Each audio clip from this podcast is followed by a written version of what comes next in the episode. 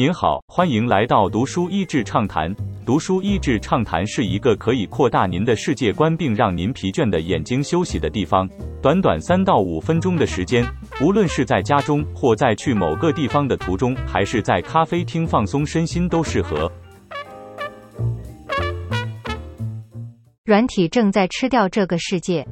，Software eats the world。这是十年前西谷知名创投 Andreessen Horowitz 用来说明这个世界如何逐步成为一个数位化的世界。一零年后，本书的作者延续这样的精神，说明在数位化的时代中，得开发者的心才有机会生存下去。书本出版没多久后，由于疫情，让这个数位转变又更加快速了。但这本书并不是写给工程师看的，而是让非软体开发者理解软体工程师的思维，用这样子的思考模式来看待要解决的问题，以及如何设计团队和工作流程。写的算是相当简单易懂。这本书很适合给各行各业管理者，体认到事业会数位化，需要有一定的软体开发能力，帮助你理解软体工程师怎么思考。并且你要从他们身上如何得到最棒的工作效果？软体发展的三阶段历史，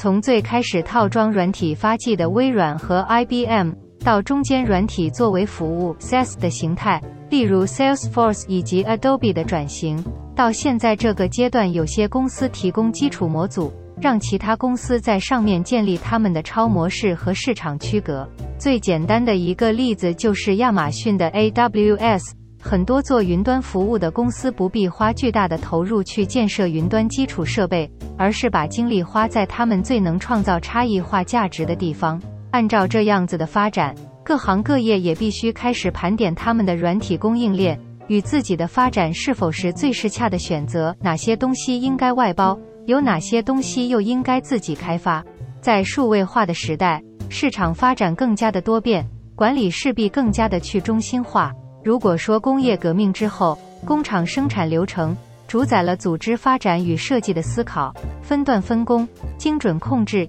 效率导向，由上而下给予答案，那么数位化更加具的二十一世纪的管理方式，就应该把软体工程师思考为创作者，是一种集体创作的模式，自主型的小团队给予弹性空间，创作导向，并且想办法得到开发者最直接的反馈。我觉得很实用的建议。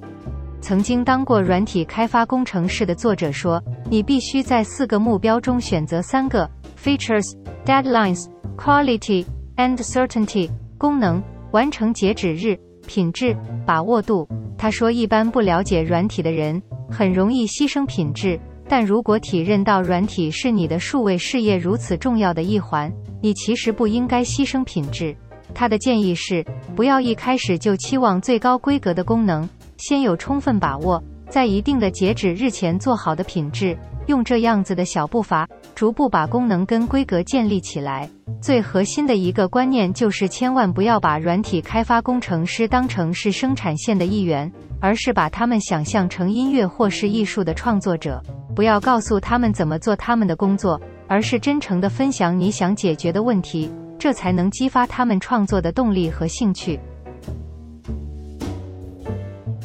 今天的内容就到此为止了，十分感谢大家收听《读书益智畅谈》节目。如果对我们的内容感兴趣，欢迎浏览我们的网站 n 点 net 和关注我们的粉丝团“读书益智”，也可以分享给您的亲朋好友。欢迎继续关注我们下一期节目，下次见。